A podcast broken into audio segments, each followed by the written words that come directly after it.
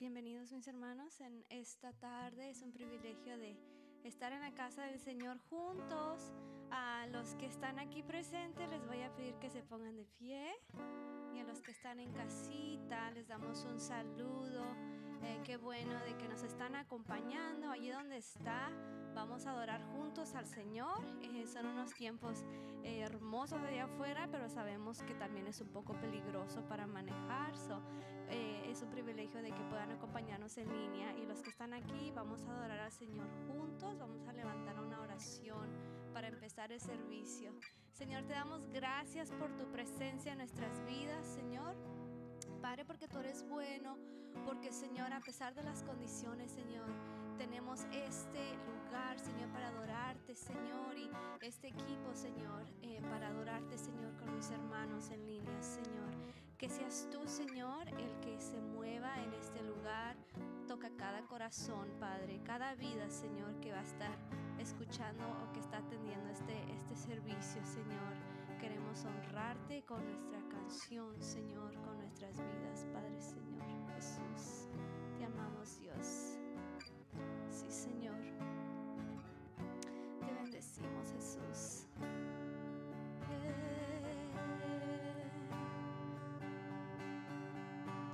Sálvanos, restauranos,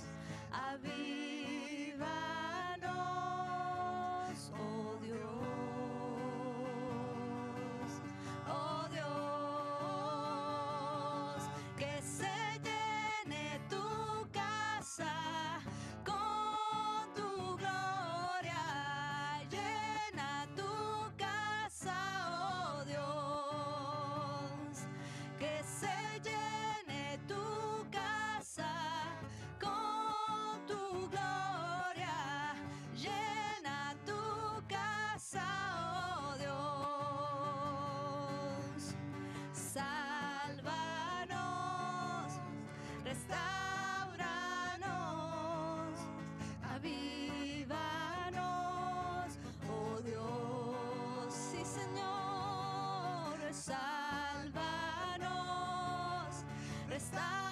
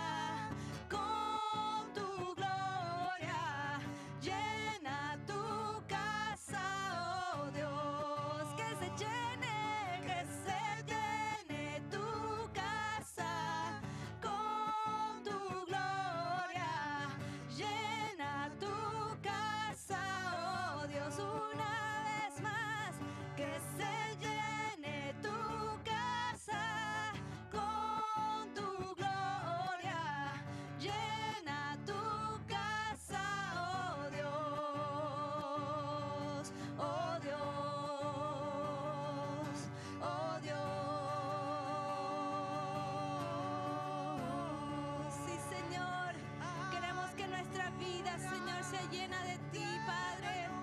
Dile al Señor, ahí donde estás, en casa o aquí. Dile, Señor, quiero que tu presencia, Señor, llene mi corazón, llene toda mi vida, Señor.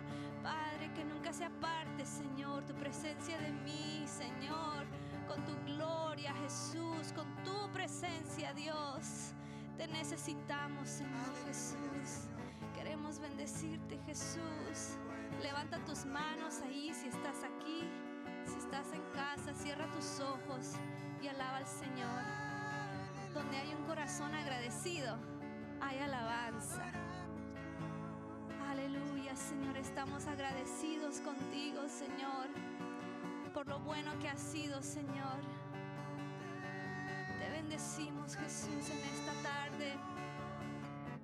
Sí, Señor,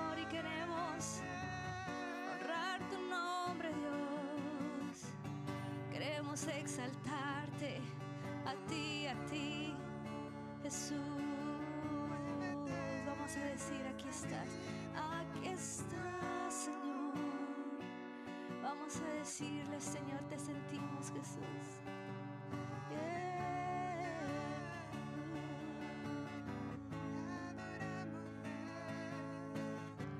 Gracias por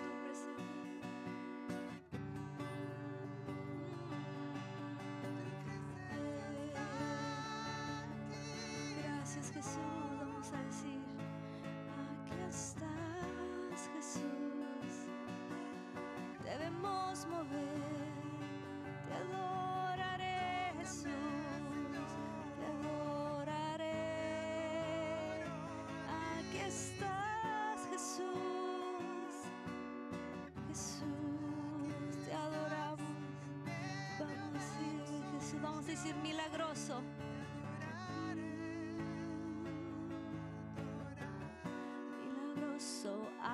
camino, cumples promesas, luz en tinieblas, mi Dios, eres tú. Sí, milagroso, abres camino,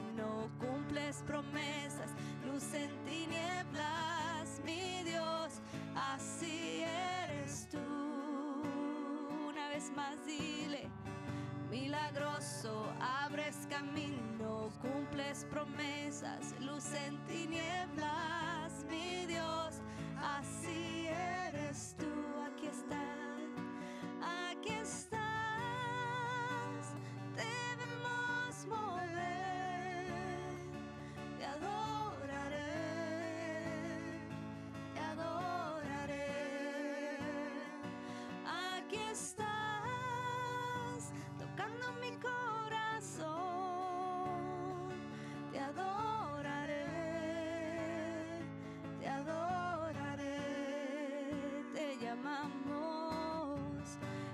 milagroso, abres camino, cumples promesas, luz en tinieblas, mi Dios, así eres tú, milagroso milagroso, abres camino, cumples promesas, luz en tinieblas,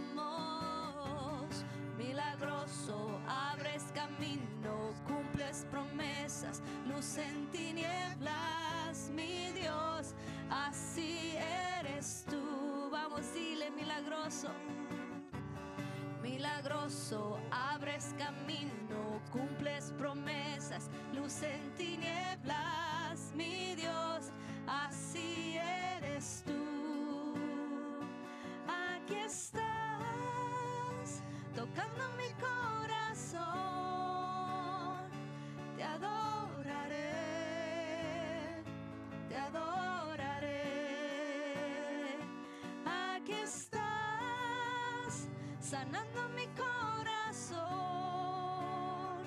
Te adoraré, te adoraré. Milagroso, abres camino, cumples promesas, luz en tinieblas,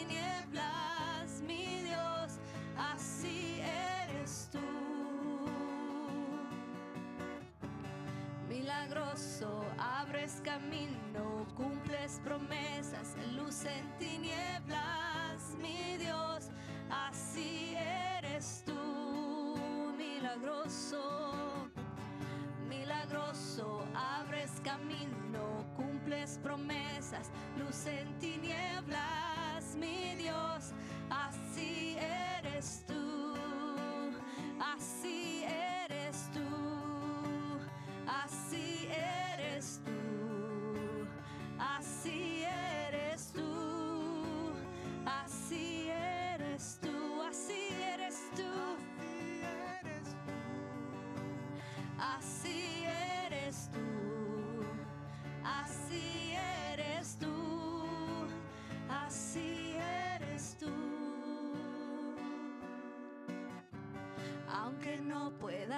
está sobrando.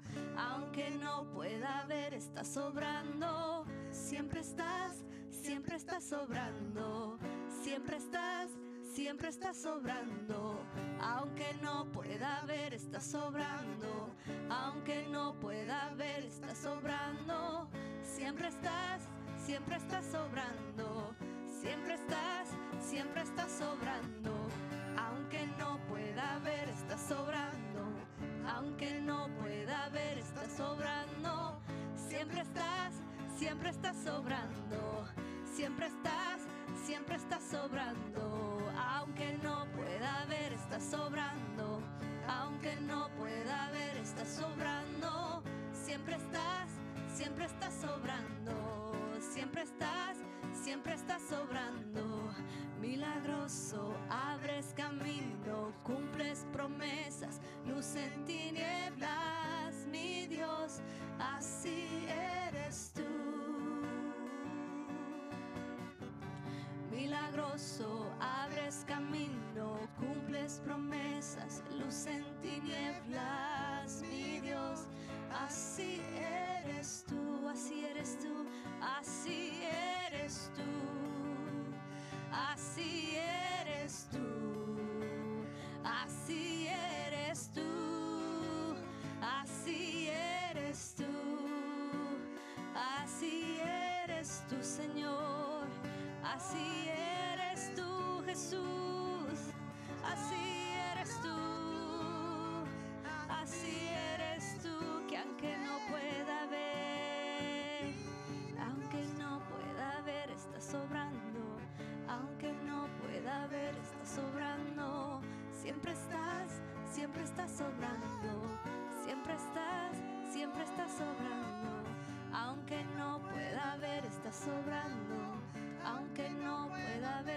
sobrando. Siempre estás, siempre estás sobrando.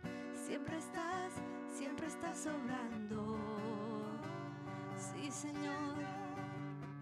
Gracias, Señor, porque tú eres un Dios que cumple sus promesas, Jesús. Que lo que tú nos has dicho, Señor, lo vas a cumplir, Señor. A ti no se te ha olvidado lo que tú has prometido para nuestras vidas, Señor aunque se tarde, tú has prometido, Jesús, lo vas a cumplir, Señor. Aunque no lo podamos ver en este momento, Jesús. A su tiempo, Señor, nosotros, Señor, veremos cumplida tu promesa, Padre. Sí, Jesús. Te adoramos, Jesús.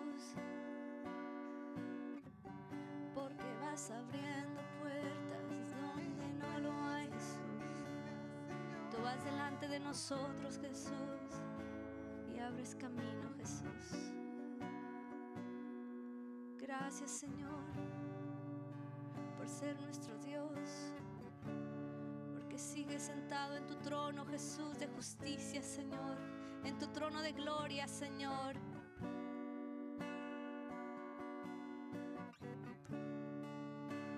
Y te adoramos, Señor, con nuestra alabanza, Jesús. Te adoramos, Señor, con nuestra adoración, Jesús, y nuestra obediencia, Padre. Qué es lo que tú pides de nosotros, un corazón obediente, Padre. Queremos honrarte, Jesús.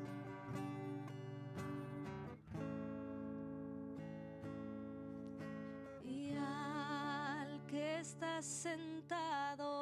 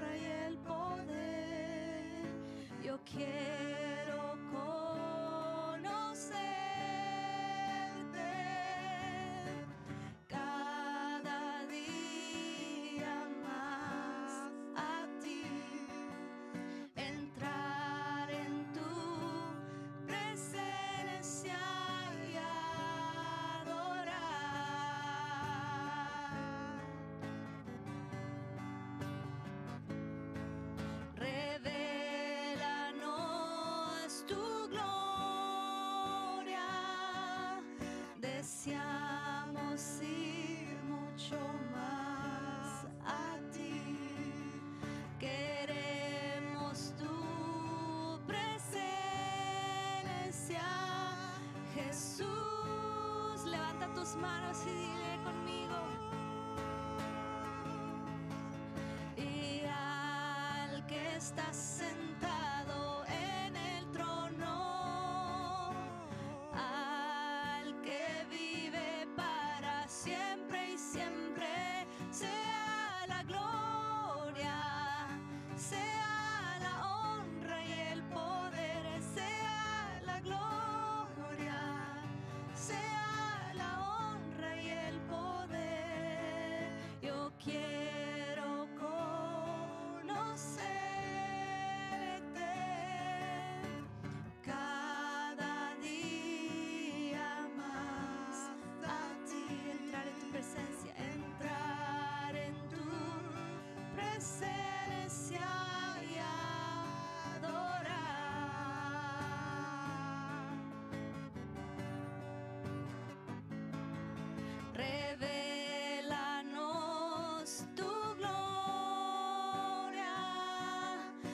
deseamos ir mucho más.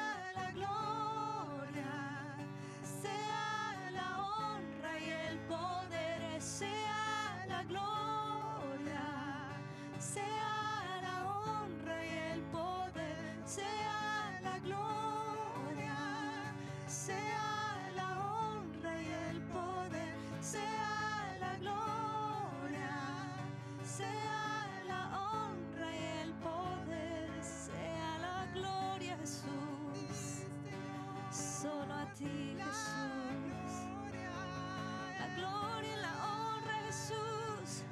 Para ti, Jesús, sea la gloria, sea la honra y el poder, sea la gloria, sea la honra y el poder. Sí, Señor, a ti siempre sea la gloria, Señor. Ti siempre sea el poder, Señor, sobre todas las cosas, Señor. Sobre todo, Señor. Tú, Señor, mereces la gloria, Señor. Recibe toda gloria, Señor. Toda la honra, Señor. Todo poder, Señor, a ti, Jesús. Te damos gracias, Señor. Por cada corazón que está aquí presente, Señor. Por cada vida, Señor, que nos ve a través en línea. Señor, abre la mente, Padre, para que podamos, Señor, entender tu palabra el día de hoy y que tú nos hables, Señor. Habla nuestras vidas, Cristo. Habla nuestro corazón, Señor. Sabemos que esta palabra viene de ti, Jesús. Queremos honrarte, Señor. Gracias, Cristo. Gracias, Señor. Gracias, Señor. Te bendecimos, Señor. Gloria a Dios. Mis hermanos, en esta tarde, bienvenidos una vez más a casa a la casa del Señor y los dejamos con, les invito a mirar los anuncios que tenemos para el resto del servicio.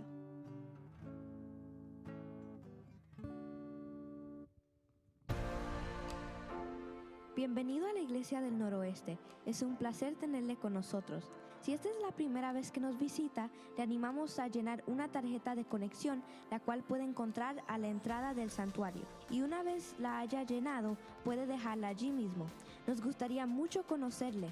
También le invitamos a escribir en esta tarjeta si tiene peticiones de oración, acciones de gracias o si quisiera recibir más información.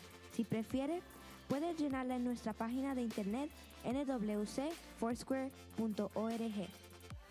Permítanos recordarle lo siguiente. Usar su mascarilla, desinfectar o lavar sus manos y mantener al menos dos sillas de distancia entre una familia y otra. Estamos haciendo lo mejor posible para mantenernos saludables. Aquí en la Iglesia del Noroeste consideramos el dar diezmos y ofrendas como parte de nuestra adoración a Dios. Damos para que el Evangelio pueda ser compartido a toda la ciudad de Federal y más allá. Hay varias maneras en que podemos mantenernos fieles en nuestro dar. Puede hacerlo en nuestra página de internet o en la aplicación de la iglesia en su teléfono celular.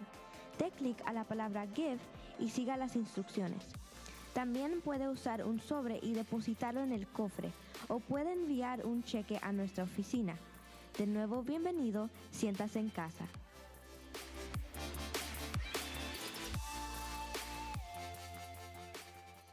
Muy buenas tardes, casi noches, ¿verdad? Con esta nevada tan tremenda ya se está anocheciendo más temprano, pero qué bueno que algunos estamos aquí presentes, gracias a Dios que pudieron llegar y por supuesto, como era de esperarse, la mayoría están en casa, pero esperamos que donde quiera que esté viendo este video en este momento se encuentre bien, saludable, seguro, al igual que toda la familia. Pues un fin de semana bastante nevado, pero disfrutando también, ¿verdad? ¿Se han disfrutado la nieve un poquito? Sí. Sí, nosotros también, mi familia y yo también. Ayer salimos aquí al estacionamiento de la iglesia de manera segura, ¿verdad? Sin que pasaran muchos vehículos, pero estuvimos tirándonos bolas de nieve y jugando con algunas caídas y un golpe por ahí, pero gracias a Dios estamos bien y completos. Así que qué bueno que eh, podemos disfrutar esta temporada también y nos llegó la Blanca Navidad, un poquito tarde, casi dos meses después, pero llegó la Blanca Navidad, ¿verdad?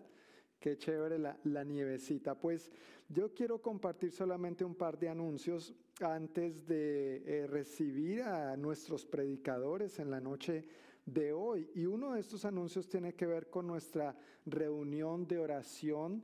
Eh, tuvimos 21 días de oración y ayuno durante enero, ¿recuerdan? ¿Sí recuerdan o no recuerdan? Sí, ok, porque si no lo volvemos a repetir. Pero tuvimos nuestros 21 días de oración y ayuno. Esta reunión se llamó Enfoque 2021, ¿verdad? Y a raíz de este tiempo de oración y ayuno, creo que es bien importante que nosotros como congregación también demos lugar a los tiempos de oración congregacional nuevamente. Y por esa razón tuvimos nuestra primera reunión de oración el pasado 5 de febrero aquí en la capilla de 7 a 8 de la noche. Y esta reunión de oración la hemos denominado tan solo una hora. Y es así, esa es la meta, que sea de 7 a 8 de la noche, ni más ni menos. Por supuesto, si usted quiere orar más, si necesitamos ministrar más, pues vamos a caminar juntos en esa dirección. Ese es un tiempo para orar los unos por los otros, pero también para orar por las diversas necesidades de nuestra ciudad, de nuestro estado, de nuestra nación y de nuestro mundo. Así que si se perdió esa primera reunión de oración congregacional, que por cierto fue muy buen, una muy buena asistencia, fue bien, bien concurrida, yo quiero animarles a todos los que están aquí y a los que nos están viendo en el video que no se pierdan nuestra próxima reunión de oración, ni tan solo una hora, el viernes 5 de marzo, igualmente en la capilla, de 7 a 8 de la noche. Por tan solo una hora vamos a estarnos reuniendo para orar juntos y buscar el rostro del Señor de manera enfocada. Y el segundo anuncio que tengo para compartir esta noche tiene que ver con los próximos bautismos en agua que tendremos el domingo 7 de marzo, inmediatamente después del servicio. Apenas digamos el amén final, para agua. Aquí, aquí al ladito está el bautisterio y uno diría, uy, no, pero ¿cómo se le ocurre, John, anunciar este bautismo hoy con semejante frío? Bueno, es agua caliente.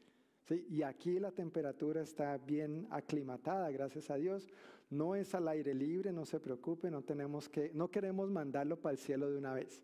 ¿sí? No queremos que se nos vaya todavía. Hay mucho por hacer todavía en esta tierra, solamente queremos bautizarlo si es que, si es que ya ha aceptado a Jesús como su Señor y Salvador, pero todavía no ha dado este primer e importante paso de obediencia que todo discípulo debe dar y es el de bautismo en agua. Entonces esperamos que con el favor de Dios pueda eh, venir ese día al servicio, el domingo 7 de marzo, y ser partícipe de este servicio especial que tendremos, no solamente si se va a bautizar, pero ojalá todos los hermanos puedan estar con nosotros durante esos 15, 20 minutos extra que vamos a tomar para llevar a cabo esto. Y si tú entonces ya has tomado la decisión de aceptar a Jesús como tu Señor y Salvador, pero no te has bautizado, no le des más vueltas al asunto. Ya es hora de dar testimonio público, zambullirte en agua que representa la tumba, ser sepultado con Cristo y resucitar a una nueva vida. O si sabes de alguien que ya ha aceptado a Jesús, pero todavía no ha dado este paso, pues anímale, invítale y por supuesto ponte en contacto conmigo para poder brindar la información necesaria y aclarar cualquier otra duda que fuera necesario. Domingo 7 de marzo, después del servicio, tendremos nuestros bautismos en agua. ¿Estamos claros familia? Ok, gracias. Pues ahora sí, sin más preámbulos, como eh, anuncié ayer, hoy tenemos un par de invitados preciosos. Bueno, invitados por un lado porque son invitados a predicar, pero ya son de la familia, son de la casa. Y eh, también para que les feliciten, ellos hoy están cumpliendo solamente 34 años de feliz matrimonio. 34 añitos. Yo, yo creo que en esos 34 años habrán aprendido algo y tienen mucho de Dios para compartirnos y darnos en esta noche. Tenemos un tío que él dice, yo no recuerdo cuántos años tiene de casado, y él dice, wow, son, vamos a poner 34 años, wow, llevamos 34 años de casados, pero han pasado como 5 minutos, parecen como 5 minutos, y uno dice, wow, yo quiero este ejemplo de, de, mi tío, se le ha pasado el, el tiempo volando, y luego aclara 5 minutos debajo del agua. No queremos eso para nosotros, ¿verdad? Así que en esto de la serie de enseñanzas sobre la familia, el diseño de Dios, hoy yo quiero que nuestros queridos hermanos David y Ana Gladys pasen por acá al frente y nos compartan acerca de el matrimonio. Con 34 años, wow, yo quiero escucharles, aprender de ustedes. Tienen tres hijos maravillosos que obviamente hoy no pudieron estar con nosotros por la cuestión de la nevada, pero qué bueno tenerlos a ustedes aquí hoy. Pues yo quiero orar por ustedes antes de empezar. Adelante, la mesa es toda suya. Quiero pedir el favor que extiendan sus manos hacia nuestros queridos hermanos en señal de acuerdo y unidad. Padre, muchísimas gracias por David y Ana Gladys Cardona. Gracias Dios por lo que tú has hecho en ellos y a través de ellos, Señor. Son un hombre y una mujer tan llenos de ti, ejemplares en muchos aspectos, no perfectos, pero que de sus imperfecciones, de sus errores, te han permitido a ti levantarlos, obrar y hoy es una bendición grande tenerlos entre nosotros. Úsalos poderosamente, Espíritu Santo, que lo que tú has puesto en sus corazones, tú lo uses, Señor, para edificarnos a todos nosotros mientras somos animados por ti y desafiados en el buen sentido a seguir tu ejemplo y lo que tú has diseñado para el matrimonio y para la familia. Y gracias también, Señor, por esos 34 años de fidelidad tuya para ellos y de fidelidad del uno para el otro. Los bendecimos durante todos los años que vienen por delante para ellos, que tú sigas llevándolos de gloria en gloria y levantándolos como un matrimonio ejemplar. En el nombre de Jesús. Amén. Amén. Muchas gracias. Dios les bendiga a todos en esta tarde. Antes que mi esposa comience a orar, quisiera, el pastor John, gracias a nuestros pastores John y Diana que nos han dado este gran privilegio, esta gran honra de compartir con ustedes la palabra de Dios en esta tarde. Pero mientras él estaba hablando, eh, me hizo recordar eh, de un chiste de, acerca del tío que estaba celebrando, ¿cuántos años dice? Bueno, bueno, sí, era un número imaginario. Pero no vaya a ser como como el, el, el, esposo que cuando estaba celebrando sus 50 años con la esposa, se levantó y dijo delante de todos, muchísimas gracias mi amor por los cinco años de felicidad que me has dado. Oh, wow. Entonces había sufrido los otros 45. Ay, ay, ay. No, damos gracias a Dios por la oportunidad que nos da de, de, de cumplir 34 años hoy y... Um, y todo sea para la gloria de Dios.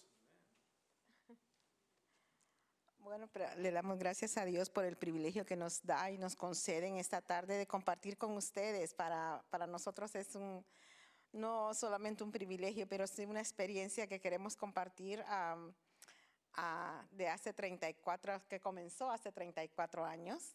Y, y, gracias a Dios que ahora podemos compartir con ustedes un poquito de, lo que pasó. Uh, pero yo quiero dar en esta, en esta tarde, ya noche, ah, gracias a Dios por, ah, por compartir este tema, porque para nosotros es, eh, es una pasión compartir lo que el Señor puede hacer cuando nos entregamos a Él totalmente, nuestras vidas a Él, porque si ustedes se recordarán, el pastor John la semana pasada estuvo compartiendo con nosotros el tema de la familia y cómo eh, habla la Biblia de las, de las familias que fueron tan disfuncionales, pero el que el Señor las pudo usar. Y le agradecemos a Dios porque aquí donde nos ven no somos perfectos, pero sí sabemos que gracias a Dios por el ejemplo de la palabra, ¿cierto?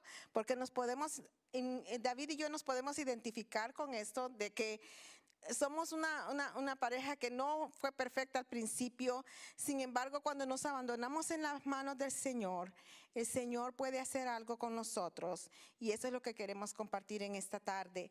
Y damos gracias a Dios por el triunfo de estos. Para nosotros es un triunfo llegar a 34 años, para nosotros es un, es un vivir diariamente el matrimonio, no un, vivir que ya los años que, no, fue eh, un vivir diariamente porque para nosotros el, matrimonio es un, es un deleite, pero también un trabajo diario. ¿Cierto? No solo que ya lo alcanzamos todo, pero gracias a Dios por esto, le damos gloria a Dios ah, por este triunfo y al igual que, nuestro hermano ah, Pastor John, también creemos que la familia ha sido instituida por Dios y como creador de ella nos ha dejado su manual de instrucciones, o sea, lo que nosotros conocemos como la palabra de Dios, ¿cierto? Y para poder vivir y mejorarlo cada día, obteniendo así nuestro matrimonio de ensueño, el cual habremos logrado cuando tengamos una familia y un matrimonio como Dios lo ha diseñado. hoy en día hay un gran empuje acerca de tener una familia moderna, de abrazar nuevas ideas de lo que la familia debe o debería de ser. Y se cree que muchos de nosotros que creemos en el matrimonio entre un hombre y una mujer, estamos atascados en el pasado y que deberíamos de entrar al siglo XXI y conocer lo que una familia moderna es. Pero yo les ah, someto a consideración que es que nosotros debemos de ser bien, bien, bien a la antigua y no dejarnos arrastrar por la corriente de este mundo sin Dios. La verdad nunca cambia. Dios nunca cambia. Y lo que trabajaba antes sigue trabajando hoy en día. Y creo que mientras oramos esta tarde, el Señor nos, nos, um, nos dio esa convicción nuevamente, el Espíritu Santo nos habló nuevamente a nuestro corazón de decir esta frase nuevamente, lo que trabajó antes sigue vigente ahora, sigue trabajando ahora. Y para continuar, nosotros vamos a darle gracias nuevamente al Señor porque ah, eh, nos permite este privilegio. Inclinemos nuestros rostros, por favor, ya que está en la- aquí en, en la capilla o en la audiencia. Démosle gracias a Dios en esta tarde. Bendecimos tu nombre, Padre Celestial, por el privilegio que tenemos de poder compartir esta tarde tu palabra, Señor. Y qué bueno es saber, Señor, que podemos ser más que vencedores en ti, Señor. Y podemos tener matrimonios y familias al diseño tuyo, Señor. Ese es tu deseo para cada uno de nosotros. En esta tarde, háblanos, Señor. El Espíritu Santo nos ministre en nuestras vidas y nosotros estemos dispuestos a tener un corazón, Señor, abierto para poder aprender de ti esta tarde, Señor, y decirte, sí, Señor, yo también deseo tener una familia conforme a tu diseño, conforme a tu corazón. Gracias por este privilegio, Padre. Señor Jesús, que esta palabra, Señor, llegue a lo más profundo de nuestros corazones y no solo seamos oidores, pero también hacedores de tu palabra, Señor, en el nombre de Jesús. Amén. Les invitamos a que abran sus Biblias en el libro de Jeremías, capítulo 6, versículo 16, por favor. Y vamos a leer este versículo en dos traducciones, en la Reina Valera y en la Nueva Traducción Viviente. Jeremías, capítulo 6, versículo 16.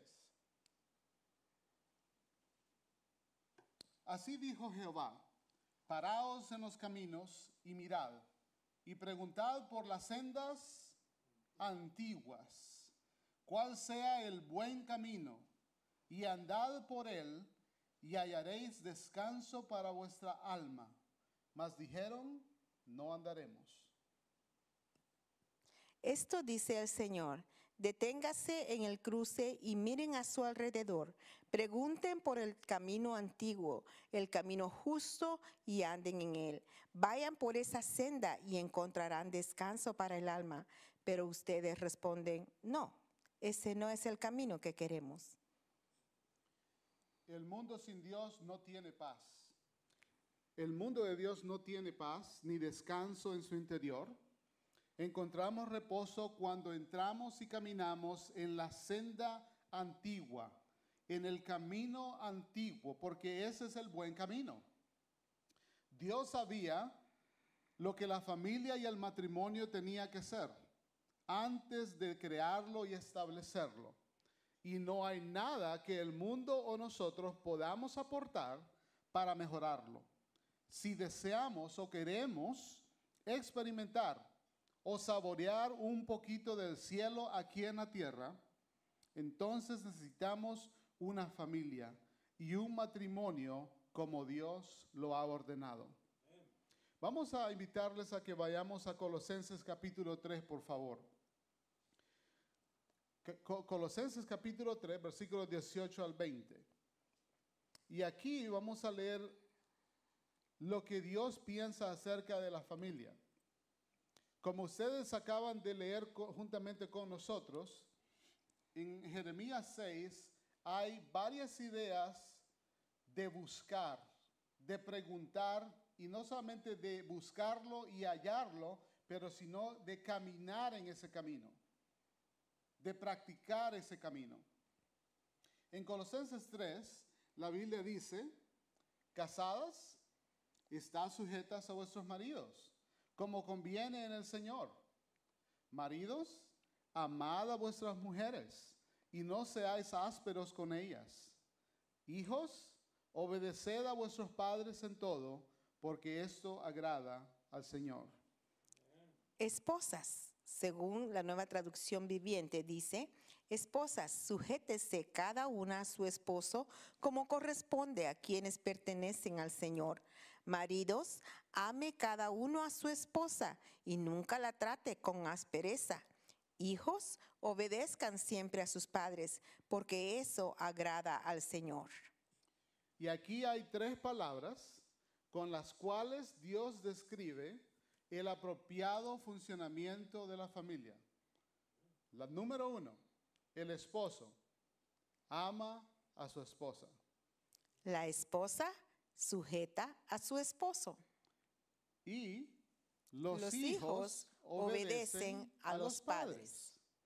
Si somos cristianos o somos discípulos del Señor, necesitamos decidir si vamos a vivir como nosotros pensamos o, que- o queremos, como otros piensan o quieren, o como nuestro Señor quiere. Cuando comenzamos nuestros matrimonios, no teníamos la menor idea de cómo comenzarlo a vivir. No sé cuál fue el motivo que le, eh, hizo casarse, pero ah, como nosotros no, tuvimos una, clase ma- prematrimonial, ni alguien que nos aconsejara, pero nosotros decidimos casarnos. Y creíamos que todo iba a ser color de rosa porque nos amábamos tanto, habíamos pasado muchas horas, hablábamos mucho y, y para, era un deleite estar juntos y creíamos que todo iba a ser así. Ya los hermanos se recordarán de esos años de conquista, ¿verdad? Sin embargo, cuando uno no está preparado para enfrentar el principio establecido por Dios, que dos vienen a ser uno, los dos serán una sola carne. Nosotros no entendíamos realmente qué, qué eso significaba. Sin embargo, nosotros ahora queremos compartir con ustedes cómo entendimos ese principio quisiéramos compartir con ustedes principios que hemos aprendido y no solamente hemos aprendido, pero hemos aplicado a nuestro matrimonio para mejorarlo cada día más. ¿Qué entendemos que es el matrimonio? Si puedes subirlo. ¿Qué, enti- qué entendemos que es el matrimonio? Es un pacto de verdad y amor que un hombre y una mujer hacen delante de Dios. No es un contrato, el cual podemos disolver en cualquier momento por, diferentes, por diferencias irreconciliables. Aquí, si me permites un momentito, voy a, eh, quisiera ah, recordar algo. Yo, ah, cuando nosotros comenzamos a- a- en nuestro matrimonio, ah, las primeras roces que tuvimos, lo primero que se me salía a decir, ay, pues me divorcio. Yo decía eso. Pero mi esposo quizás lo pensaba, pero nunca lo dijo. Y entonces, ah, pero cuando, cuando yo decía eso, yo, ay, porque quiero que sepan que nosotros ah, somos, tenemos una eh, diferencia de ocho años. Yo soy mayor que mi esposo, ocho años. Y ah, era una mujer independiente cuando me conoció, ya trabajaba, eh, era una mujer que hacía lo que quería porque, bueno, de, de mi familia era la que más le gustaba estar afuera, compartir con amigos, trabajar y todo eso. Y a ser bastante independiente cuando yo conocí a mi esposo. Él, él, eh, él era un chico que me, me siguió mucho tiempo, eso sí. Era, es muy, él es muy, ¿cómo se dice? Persistente. Persistente, perseverante. Perseverante, yeah. Entonces, ah, ah, sin embargo, empezamos a, a pesar de ser yo mayor, yo quería, eh, como decir, él no sabe nada, mejor me divorcio y esto. Y eso era, este era mi, principio, a pesar de haber nacido en un hogar cristiano. Pero algo que él me decía me hacía poner a pensar. Yo no me casé para divorciarme. Y eso me quedó a mí. Yeah. Eh, uno de los principios que, que- que para el Señor no existe el divorcio. Y, y- y- y menos cuando uno no tiene ni la razón, ¿cierto? Pues si no es un capricho. Entonces, Pero algo que me hizo reconocer lo, en lo que estábamos ah, haciendo es que él siempre me decía, yo no me casé para divorciarme. Y, ah, y, ah, eso lo hizo por algo que pasó en su, en su vida y, Sí. y- y- e hizo esa, esa promesa. Ya, eh, si ustedes estuvieron con, con nosotros hace unos años atrás, yo estuve compartiendo que a la edad de 13 años mi padre salió del hogar, o sea, nos, básicamente se- mi, mi padre y mi madre se separaron y ellos nunca eran casados, pero vivían juntos, nunca fueron cristianos, entonces ah, a la edad de 13 años mi padre salió del hogar y entonces ah, yo llorando salí a tratar de razonar con él, decía yo. Y, ah, pero hay, hay algo que ah, Dios creo que impactó mi corazón en esa, en esa situación y fue de que yo le dije claramente a mi padre, un día, yo, un día yo me voy a casar y vo- voy a casar con esa persona por el resto de mi vida y no voy a hacer lo que tú acabas de hacer. Y bueno, imagínense, 13 años, quizás no tenía toda la, el, el espectro de lo que ese, esa declaración significaba, pero Dios ha honrado, eh, mi, ha, ha- honrado esa decisión de mi corazón y nos ha dado la gracia. Realmente en nuestro matrimonio ha sido como todo matrimonio, pero creo que dos de las características más sobresalientes, las cuales nos han ayudado a través de los años, ha sido la gracia de Dios y la fidelidad de Dios. Y por supuesto, una decisión de no mirar atrás, sino seguir adelante caminando con Él. Y también aplicar lo que la, eh, eh, lo que la palabra dice. Este es el, manual que el Señor nos ha dejado. Por lo tanto, es aquí donde nosotros vamos a aprender, es aquí y en oración también, porque no solamente se cambia de idea solamente porque queremos cambiar, sino se, se busca al Señor y se quiere hacer la voluntad de Dios, porque podemos estar escuchando por muchos años cosas que pueden aplicarse a nuestro matrimonio, pero si nosotros no abrimos nuestro corazón para que el Señor trabaje en él, no se va a poder hacer. Nada de eso va a dar fruto. Pero si nosotros nos sometemos a Dios y a su palabra, entonces lo que Él ha dicho comenzará a dar fruto en nuestro matrimonio. Y este fue uno de los principios que quizás aprendimos más.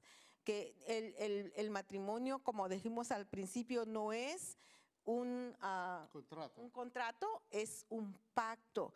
Y lo aprendimos que el pacto lo hicimos, si ustedes se recuerdan, se, se hizo delante de muchos testigos, pero el que, con el que lo hicimos fue con Dios. Y a veces ni recordamos todo lo, lo que, lo que prometimos en el, por la emoción de estarnos casando, ni, ni nos acordamos muchas veces de lo que prometimos. Pero ese pacto es eterno y es con Dios.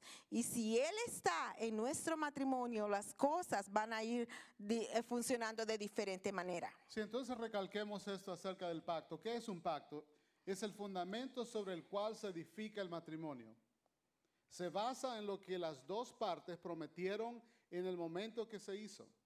El pacto matrimonial es un acuerdo solemne de unirse para el beneficio mutuo de los compañeros de pacto. Y esto es un principio que hemos aprendido a través de los años. Cuando uno se casa, entra en un pacto serio con Dios. Los tres, usted, su cónyuge y Dios.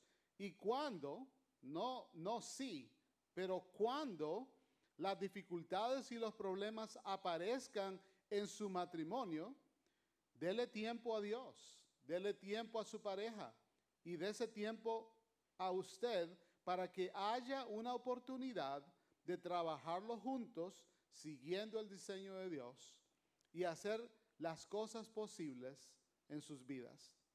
Porque la verdad es que todos nosotros tenemos puntos ásperos, ¿no es cierto? Y no solo se trata del punto de vista de él o de ella. Eso es algo que Dios me enseñó unos quizás um, 25 o 30 años atrás. Porque muchas veces hablamos del punto de vista de él, el punto de vista de ella. Pero ¿sabía usted de que hay tres puntos de vista? El de él, el de ella y el correcto, el cual es el de Dios. El, matrimonio es el fundamento de la familia. Por eso necesitamos tener un fuerte fundamento en Dios para poder mantenernos firmes durante las tormentas de la vida. Quiero que veamos tres principios que mi esposa y yo hemos practicado en nuestro matrimonio. Esos tres principios no son todo lo que hemos aprendido, pero han sido tres de los principios más importantes que nos han, que nos han ayudado a mantenernos firmes y a mantenernos constantes en nuestra vida como matrimonio y nuestra vida familiar. El principio, y este podríamos llamarlo, es un principio de vida. Principio número uno es el amor.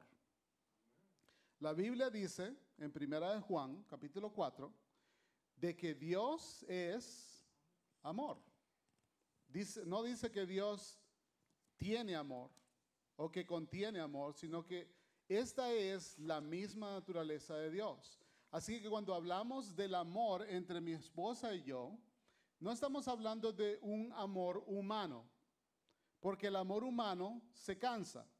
El amor humano se lleva, o sea, puede llegar a la corte de divorcio. Pero el amor divino, que es el que usted y yo podemos encontrar, leer y practicar de 1 Corintios capítulo 13, ese es un amor que es por encima de todo amor que usted puede encontrar en esta vida. No es un amor, como decían los griegos, un amor ah, filial o ah, Eros. eros, o cuál es el otro. Es el amor. Sí, el, de, el, el que se acerca a este amor es al amor ágape. Y de eso está hablando la Biblia. Así que esa e- es una de las áreas. y el que ha sido derramado en nosotros por Yeah. nuestro Dios. Yeah. Desde el momento en que le conocimos como nuestro Salvador, lo que nos atrajo a Él fue el amor de Él hacia nosotros. No dice, la Biblia dice que no que nosotros lo hayamos conocido a Él primero, pero Él nos amó primero. Sí. Por eso respondimos a ese amor. Esa es la clase de amor que el Señor quiere que nosotros practiquemos en nuestro matrimonio. El- no el amor que cuando yo digo ah, se tiene que hacer como yo digo, o cuando Él dice se tiene que hacer como yo digo. No, es el amor del que está hablando. Si usted conoce 1 Corintios 13 y si no lo conoce, le invito a que lo lea, por favor, en su hogar. Ese es uno de los, de los ah, capítulos principales, como dijo Yeah. mi esposo, que nos ha ayudado a nosotros. Nosotros creemos que la Biblia o la palabra de Dios es vida. Creemos que es sabiduría. Y cuando Dios nos, eh, nos dice cómo amar, nos enseña cómo amar, para nosotros es un principio a seguir. Hagámoslo, pongámoslo de una manera práctica. Yo lo he aprendido de esta manera. El amor, como el amor, y estamos hablando del amor de Dios, el amor no es amor si no es expresado o si no es demostrado. Entonces, una de las cosas que hemos aprendido a través de todos estos años es a, a demostrar a este amor, a expresar ese amor. Por ejemplo, si ella me dice, mi amor, yo te amo, yo no le digo yo también. Yo le digo, yo te amo también. El amor tiene que ser expresado. Esa palabra conlleva el amor de Dios en sí. Y eso es lo que hemos practicado a través de los años. El segundo principio que ah, fue tremendo para mí en lo personal es el perdón.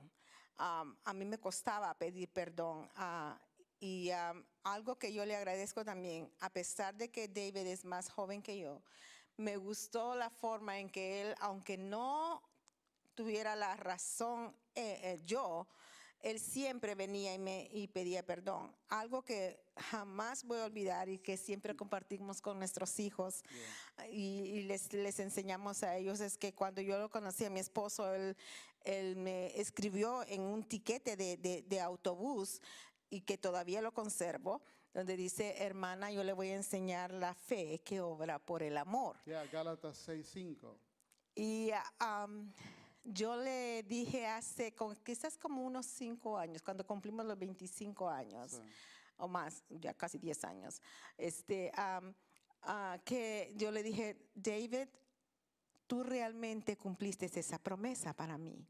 Yo aprendí con, he aprendido con él muchas cosas y una de las cosas que aprendí es acerca del perdón. La Biblia habla que nosotros debemos perdonarnos los unos a los otros. En Colosenses 3:13 dice, sean comprensivos con las faltas de los demás y perdonen a todo el que los ofenda. Recuerden que el Señor los perdonó a ustedes, así que ustedes deben perdonar a otros. Por eso es importante practicar lo que la Biblia dice. El perdón es bien importante en nuestro matrimonio. Cuando nosotros si, ustedes se, recuerdan, ahorita acabamos de decir que ah, ah, tenemos asperezas, tenemos cosas que, que, hay que limar entre nosotros, pero si nosotros no somos capaces de perdonarnos el uno al otro, entonces nuestras oraciones también van a ser interferidas, porque si no hay perdón, entonces ¿cómo nosotros vamos a pedirle al Señor, oh Señor, y, estamos pidiendo y estamos pidiendo y vemos que no tenemos respuesta? Es porque no hay perdón en nuestro corazón. Tampoco debemos usar el matrimonio para que las, cosas del pasado vengan a ser ah, algo que, un instrumento que, pueda, que pueda usar Satanás. Si, si usted trae algo de su pasado, es necesario no que su esposa lo sane. Porque el, matrimonio no es para sanarse el uno al otro, es para que usted permita que el Señor trabaje en su vida y, y, sea sanado de una forma que usted pueda entonces saber lo que es el perdón entre la pareja. Ya esas cosas del pasado ya no interfieran en lo que nosotros como pareja vamos a vivir. Y ese principio de perdón es bien importante en el matrimonio. ¿Cuántos de ustedes han recibido el perdón de Dios?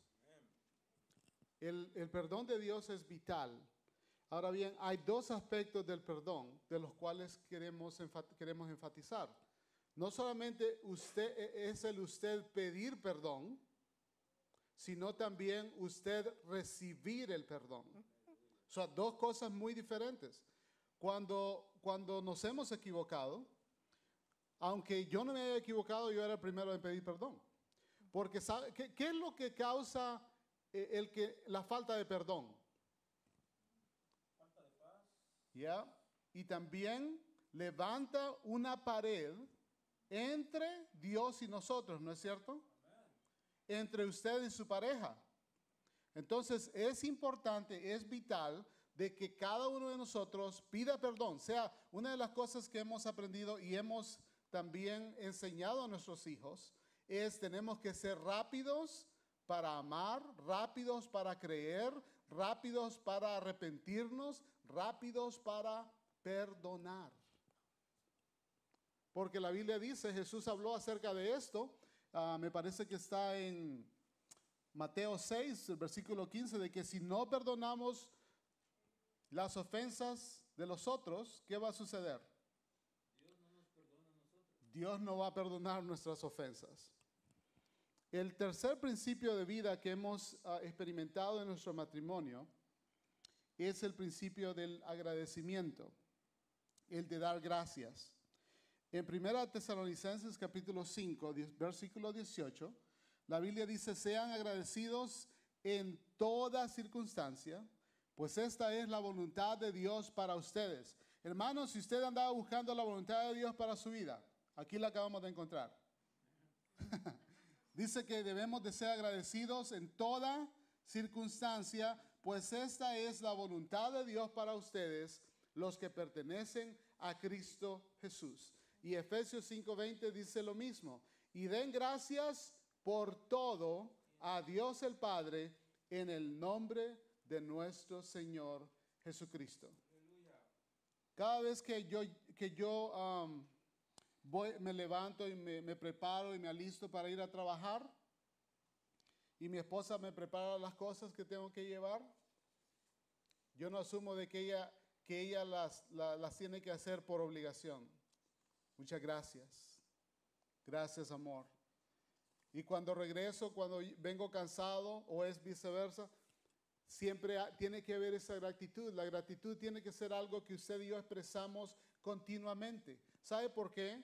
Porque si usted y yo no agradecemos, tanto a nuestro cónyuge como a nuestros hijos, como a, Dios primordialmente, estamos, um, estamos haciendo lo opuesto de cultivar para nuestro futuro.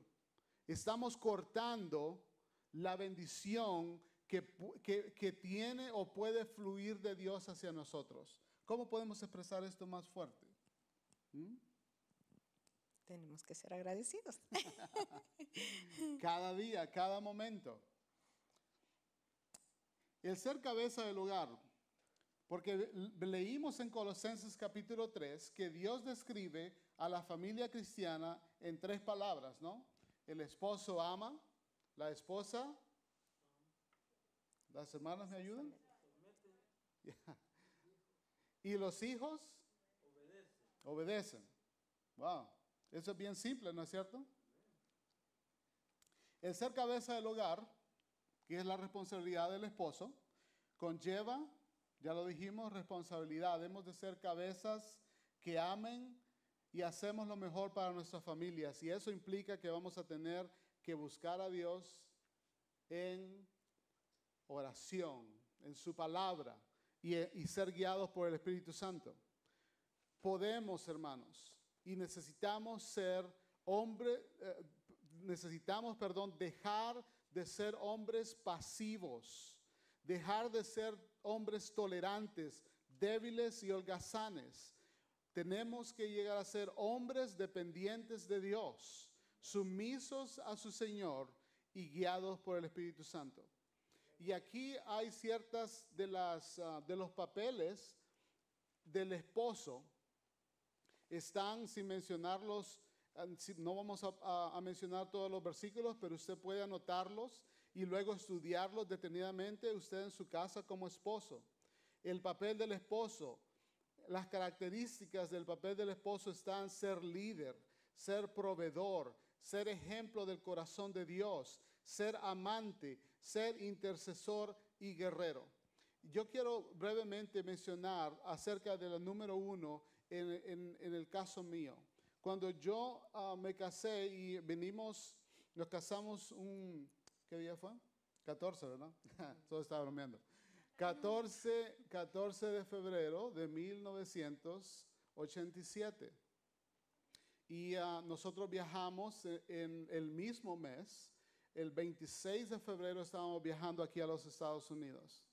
Y cuando, cuando venimos acá, venimos y, y comenzamos a vivir nuestra vida de, casados, pero lo, comenzamos a hacer juntamente con los padres de ella. ¿ok? ¿Cuántos saben que la Biblia dice de que el hombre dejará a su padre y a su madre? Por, por eso es que no eran mis padres, eran los de ella. ¿ok? Cuando comenzamos, cuando yo comencé a,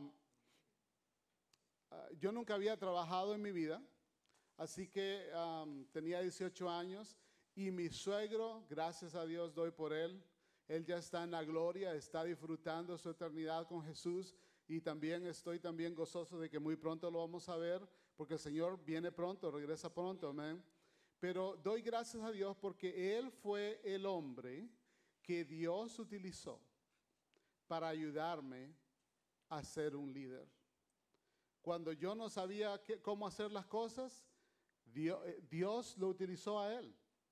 Fue él el que me, me exhortó, fue él el que me animó, fue el que él, él mismo me llevó ah, y comenzamos a trabajar juntos.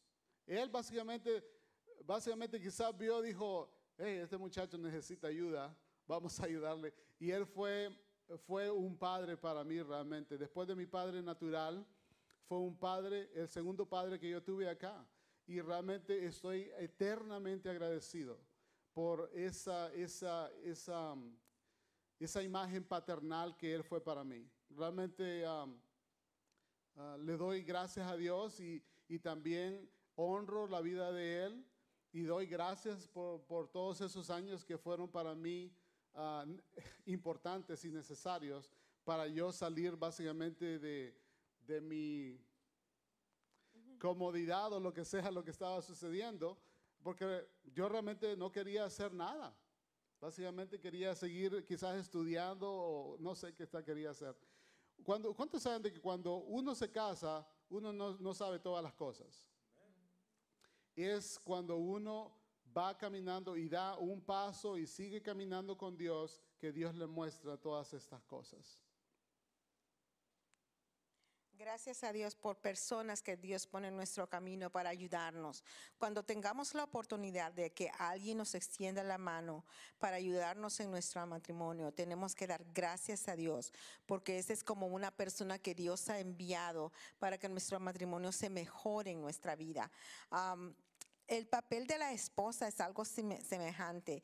Yo quiero compartir con ustedes acá. Mucha, cuando, cuando nosotros vemos el, el- el papel de la esposa, dice sujetarse a su marido. Cuando se habla de sumisión, es como, es una palabra que no es muy popular y es, un, es una, ah, como que se nos, nos levantamos, como decir, "Oh, pero eso, eso fue antes, eso era para antes. ¿Se acuerdan lo que estábamos diciendo, que lo que trabaja antes sirve ahora? Está vigente ahora también. La sumisión no quiere decir que me va a quitar mi identidad. Si yo sé quién soy en el Señor, si eh, yo sé quién el Señor dice que yo soy, entonces mi identidad no va a ser quitada. Pero al contrario, yo voy a hacer lo que el Señor dice, porque entonces me está enseñando a mí que si yo hago lo que Él dice, entonces yo voy a tener su bendición. La esposa dice, se somete por fe. Fe es importante en nuestra vida. Todo viene, la vida cristiana es basada en fe. Creímos, de- creímos en fe, creímos que somos salvos en fe. So, fe es parte de nuestra vida que tenemos que constantemente aplicarla a nuestra vida. Y ah, cuando me someto por fe, yo creo, no estoy diciendo que someterse a un abuso, pero cuando el Señor ha mostrado o ha formado en mi esposo un líder, el cual él ha tomado el papel que el Señor le ha dado, porque hay un papel importante que Dios ha dado al, esposo, y es el ser la cabeza del hogar. Eso quiere decir que él es sacerdote, él es el... es- la cabeza del hombre es Cristo, pero la cabeza del hogar es el hombre. Y él viene, él tiene que tener la instrucción del Señor para traer lo que Dios quiere a nuestros hogares. Y nosotros como esposas debemos someterse, porque cuando nosotros nos sometemos a nuestros esposos, estamos... eh, como poniendo una piedra en el camino para que, para que la bendición del Señor no sea hecha en nuestro matrimonio. Dice que es ayuda idónea, que gobierna, fíjese que ahí nos está quitando la identidad, porque dice que somos ayuda idónea, que gobernamos y cuida de su propio hogar. Me recuerda el versículo en la palabra del Señor que dice, la mujer sabia edifica su casa. Y eso es lo que nosotros somos, mujeres sabias. Cuando somos hijas del gran rey, somos mujeres que estamos destinadas a ayudar a nuestros maridos para que nuestro hogar se ha edificado de una forma buena. Dice, si no te sometes a tu esposo, lo que estás haciendo es quitándole la habilidad de, que, de ser honrada. Cuando yo no me sometía a mi esposo, yo veía que las cosas no caminaban bien. Pero cuando entendí mi papel, y una de las cosas en las que yo entendí mi papel fue cuando yo vine a ser madre. Ah, yo estaba acostumbrada a, a- a ir y a trabajar y a hacer lo que yo quería. Y yo entonces cuando vino nuestro primer hijo, este, ah, yo creía que iba a seguir haciendo lo mismo, como también como David también. Entonces estamos, no sé ni cómo pensábamos en ese Yeah, tiempo, bueno. pero ahora me doy la misericordia de Dios. Gracias a Dios por su misericordia. Este, am, cuando eh, venimos y discutimos qué íbamos, cómo íbamos a hacer y nos dábamos cuenta que si yo trabajaba, lo que yo iba a ganar era para pagarle a otra persona para que cuidara a mis hijos. Y me dijo David, ¿sabes qué? Yo creo que sería bueno que mejor te quedaras en casa y cuidaras tú a nuestros hijos, porque lo que vas a ir a ganar lo vas a pagar a otro y esa otra persona no va a cuidar a tus hijos como tú los quisieras cuidar. Primeramente yo quiero decirle que le doy gracias a Dios por haberme regalado hijos. A mí me habían dicho que no iba a tener hijos, pero Amén. gracias a Dios que el. Señor nos dio tres hijos. Y ah, cuando no me gustó mucho la idea, quiero decirles, para nada, me gustó, dije yo, wow. Y yo había dicho cuando antes de, cuando era eh, niña de casa, yo le había dicho, man, yo nunca me voy a casar y me voy a estar cuidando niños, no, eso no lo voy a hacer. No digas nunca, Right. porque va a pasar. Y entonces, este, cuando vino a pasar esto, a mí me costó mucho. Ah, lo, lo hacía, pero como que renegaba un poquito, decía, no voy a poder tener nada para mí y todo el tiempo para mis hijos. Sí, dime. No, quería decir que, ¿cuántos saben de que cuando, cuando venimos a, a unirnos en matrimonio, so- llegamos a ser uno en el Señor, ¿no es cierto? ¿Cuántos saben que dos cabezas no pueden dirigir al mismo tiempo? No, ¿Ah? ya. Ok. Entonces, Dios ha diseñado, como mi esposa lo acaba de mencionar, de que en el matrimonio, ¿quién es el que tiene que tener la última palabra? No, no, no, después de Dios. En el matrimonio. Tiene el esposo, amén. Gracias. Tuvo, esa es valentía, hermana, gracias. Este, porque, o sea, no es que vamos a dejar a un lado y a echar al suelo las opiniones. Tenemos que hablar con nuestras esposas. Tenemos que llegar a un mutuo acuerdo. Pero el que, el, la última persona que tiene que tomar la decisión es el hombre. Eso es el diseño divino. Ahora bien, Nuestros pastores nos pueden corregir después si es necesario, pero eso es lo que nosotros hemos creído durante todos estos años y lo que Dios nos ha ayudado a hacer juntos. Y para que sea una decisión que realmente sea del hombre, usted sabe, la mujer sabia, ¿cierto? La mujer sabia edifica su casa. Yo no voy a ir en contra de un principio que ya establecido, que ya está establecido en la palabra. Y cuando ah, veo que va a traer buenos resultados a nuestra familia, entonces sí, yo tengo, aunque no me guste, tal vez al principio, pero ahora yo le doy gracias a Dios, hermano. Yo le voy a decir algo. Estamos agradecidos, mi esposo y yo, de estar, ah, de que nuestros hijos nunca nos han dado, nunca, en todos estos Gracias años, nos han dado un dolor de cabeza de decir nuestros hijos andan afuera haciendo todo lo malo o, yo no digo que no se equivoquen, claro, son humanos, pero que nunca nos han dado un, dolor en el corazón que no no podamos pasarlo. Nunca hemos estado clamando por nuestros hijos de una manera que, Señor, ¿qué va a pasar ahora? Nunca con temor, porque cuando tú sigues el, am, ¿cómo se llama? El, diseño, el diseño. plan del Señor, entonces las cosas van a funcionar. Solo mencionamos algunas características de la esposa, que es ayuda y apoyo. Es administradora. Usted bien sabe que el Señor le ha dado ese don a usted, mi hermana, esa, esa habilidad que nosotros con lo poquito hacemos bastante. Y si no le gustan las cosas del hogar, emprendamos un po- aprendemos un poquito de lo que realmente es el hogar, porque trae una bendición enorme de saber quién es usted como mujer. No solamente am, tal vez se sacrifique unos años, pero después usted va a ver cómo usted puede llegar a hacer lo que tal vez había soñado al principio. Dice, es una amante y compañera, es intercesora y discernidora.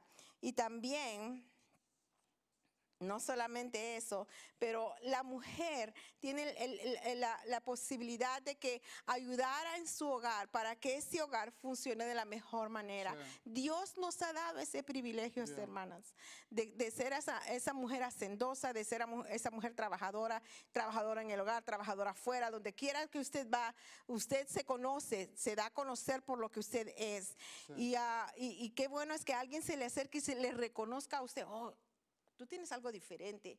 Es bonito, se, se siente bien uno, que es esa una bendición del Señor, que el Señor la ha puesto en ti. Y no solamente en la mujer, también en el hombre, ¿eh? porque también pueden distinguirse. Los hijos de Dios se distinguen donde quiera que van, hermanos. Y más cuando estamos haciendo la voluntad del Señor en nuestra vida. Es importante cumplir el papel que el Señor nos ha dado. Ah, y de- déjeme agregar algo acerca de eso, del papel de la esposa, porque la Biblia dice que la esposa gobierna y cuida su hogar. Así que, o sea, no es que, no es que toda la responsabilidad se la dejamos al esposo, sino de que esto es algo que hacemos en equipo. Esto es algo que hacemos juntos para edificar la gloria de Dios. En cuanto a nuestros hijos, estábamos hablando del matrimonio, ahora vamos a la, la última parte que es eh, el, el- en el um, versículo en el principio, lo mencionamos, también los hijos cumplen un papel en la familia. Pero para que los hijos puedan cumplir ese papel, los padres somos llamados primero a... um, intervenir y el papel de los, de, los, de los padres primero para los hijos es que nosotros tenemos que reconocer que los hijos son un regalo de Dios. Según Salmo 127, 3 al 4 dice, los hijos son un regalo del Señor, son una recompensa de su parte. Los hijos que le nacen a un hombre joven son como flechas en manos de un guerrero. Sí, ah, yo no sé por qué, pero hay, hay una costumbre muchas veces de, de cuando estamos enojados corregir a nuestros hijos dando algunas palabras que no traen bendición a sus vidas. Y nosotros tenemos que arrepentirnos de eso. Cuando hablamos palabras que no son correctas para nuestros hijos, tenemos que arrepentirnos de eso porque sus palabras tienen poder. Sí. Y lo que usted diga sobre usted, sobre un hijo, puede pasar, ¿sabe? So, cuando yo le dije a mis hijos, usted, usted nunca vaya a creer que usted es un accidente, usted nunca vaya a creer lo que otra gente le diga, usted lo que es es una bendición del Señor para nuestras vidas. Usted es una herencia del Señor para, y se lo hemos, se lo recalcamos, recalcamos a nuestros hijos hasta el día de hoy, que ellos ya son hombres. Pero siempre les hemos dicho a ellos, ustedes son herencia de Jehová para nosotros, son una bendición, es- escogidos del Señor dentro de miles de, de todo, pero el Señor los escogió a ustedes Sí. para que, es para que sean nuestros hijos. Siempre hemos hablado bendición sobre sus vidas. También, como padres, también nosotros, Bueno, la, eh, la Biblia dice en Proverbios 22, 6 de que debemos de instruir al niño. La nueva traducción viviente dice, dirige a tus hijos por el camino correcto y cuando sean mayores no lo abandonarán. Así que no dice que debemos de negociar, no dice que debemos de razonar con ellos, pero instruir, dirigir. Otra traducción en inglés dice debemos de entrenar, entrenar a nuestros hijos. Es importante hacer esto porque usted sabe si uno, deja que la televisión o alguien más sea la nodriza de nuestros hijos o la que cuida a nuestros hijos, estamos descuidando nuestro papel como padres y no se va a poder dar lo que dice Colosenses 3:20. Ya, dice, hijos, obedezcan siempre a sus padres, porque eso agrada al Señor. Y Efesios 6, del 1 al 3, dice, hijos, obedezcan a sus padres, porque ustedes pertenecen al Señor, pues esto es lo correcto. Honra a tu padre y a tu madre. Ese es el primer mandamiento que contiene una promesa. Si honras a tu padre y a tu madre, te irá bien y tendrás una larga vida en la tierra. Esto lo enfocamos mucho a nuestros hijos, que uno de los mandamientos de obediencia tiene promesa de parte de Dios, larga vida. Y entonces nosotros se los enseñamos este principio a ellos, de que deben obedecer a sus padres. Es importante. ah, nosotros como padres eh, nos- no, nos, no nos pusimos delante de nuestros hijos como que ya lo habíamos alcanzado todo, somos humanos, también nos equivocamos y les hemos dicho a ellos, si ustedes se equivocan, también hay amor acá en casa. No los vamos a condenar, a condenar, también hay amor que puede hacer que también tu vida sea rectificada. Deuteronomio también enfoca uno de los papeles que nosotros tenemos bien importantes. Ya dice en el versículo, comenzando el versículo 7, dice, repítelos, No, desde el 6. perdón, debes comprometerte con todo tu ser a cumplir cada uno de estos mandatos que hoy te entrego. Repíteselos a tus hijos una y otra vez. Habla de ellos en tus conversaciones cuando estés en tu casa y cuando vayas por el camino, cuando te acuestes y cuando te levantes. Átalos a tus manos y llévalos sobre la frente como un recordatorio. O sea, esto es todo el tiempo. Así que nosotros instruimos, nosotros le enseñamos la palabra de Dios, repetimos estas verdades a nuestros hijos todo el tiempo y los hijos obedecen cuando? Cuando se les abra la primera vez. Ellos no reniegan, no zapatean, no se rebelan y no consumen todo nuestro tiempo. Amén. Y los padres dicen, Amén. Amén. Sea- Óigame, esto- estas son las, estos son los pensamientos de Dios. Esto es lo que Dios habla acerca de la familia. El esposo ama. Hermanos, nosotros les exhortamos y les animamos como, como una pareja que ha alcanzado, que, que no lo ha alcanzado ya todo, porque no hemos llegado a la perfección en Cristo pero como una pareja, como un matrimonio que ha alcanzado misericordia, le- les animamos, les exhortamos para que seamos familias, para que seamos matrimonios que amen, que se sometan y que obedezcan. Amén. Gloria a Dios. Dios les bendiga. Es un honor, un privilegio. Gracias a nuestros pastores que nos dan esta oportunidad de compartir de la palabra de Dios con ustedes. Para nosotros ha sido ah, un placer. Y solamente quiero tomarme unos minutos para darle gracias a Dios por nuestros hijos. Ah, ellos iban a estar con nosotros este día. Eh, no e- es culpa mía que no estén acá. Yo soy un poquito de poca fe. Yo dije, ah, no, no va a llegar nadie, por favor, no se molesten, solo vamos a ir a hacer el video y no vamos a venir. Y le doy gracias a ustedes, hermanos, porque me han demostrado que hay que tener más fe de la que yo tengo. Ya, no, re- realmente este, damos gracias a Dios, a cada uno de ustedes que está aquí físicamente en el santuario. Eso, eso significa de que usted ama al Señor más que otras cosas, amén. Ya. Y no estamos diciendo que los- nuestros otros hermanos no lo amen, pero damos gracias a Dios por los que han estado aquí con nosotros. Le voy a invitar a que nos pongamos, que se ponga de pie con nosotros. Juntos vamos a, juntos vamos a recibir lo que Dios tiene para nosotros en esta tarde. Amén. Dios quiere familias y matrimonios fuertes. O sea, familias y matrimonios que han sido restablecidos. Amén. Que están siendo renovados continuamente con su palabra y que no no se conforman con este mundo. No adoptan las costumbres y las ideas del mundo.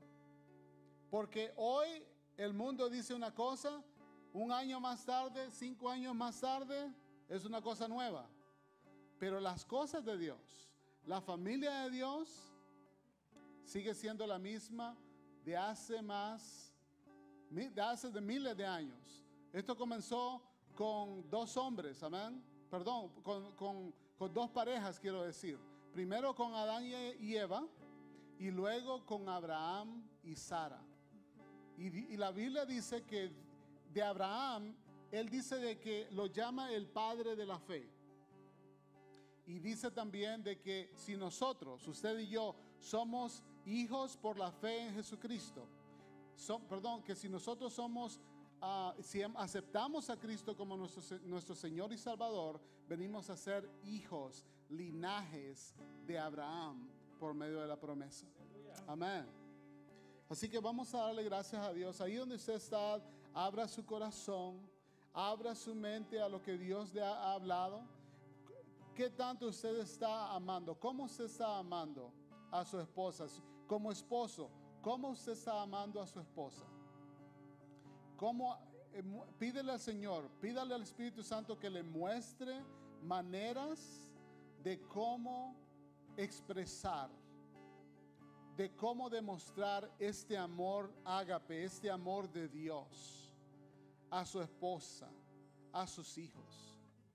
Si usted es una esposa, muéstrele al Señor. Pídele al Señor que le muestre cómo someterse a su esposo.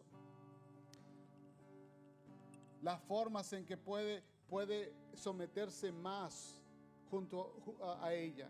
Y también a los hijos para que los hijos obedezcan en todo a sus padres. Gracias Padre Celestial. Te damos por esta, esta serie, Señor, acerca de la familia de la familia cristiana, la familia que tú has establecido. Te damos gracias por todo lo que tú sigues hablándonos y sembrando en nuestros corazones. Señor, danos ah, oídos para oír, ojos para ver, un corazón de acuerdo al tuyo para recibir estas verdades y que sean sembradas profundamente en, nuestro, en nuestras familias, en nuestros matrimonios y podamos, Señor, llevar a cabo tu plan, tu diseño, tu propósito aquí y ahora en esta, en esta ciudad de Fairway y en nuestra generación. Gracias, Señor, por lo que estás haciendo. Te alabamos y te adoramos y te damos toda la gloria a ti en el nombre de nuestro Señor Jesús. Amén y amén. Dios les bendiga, vayan con la paz de Dios. Gracias por estar aquí con nosotros.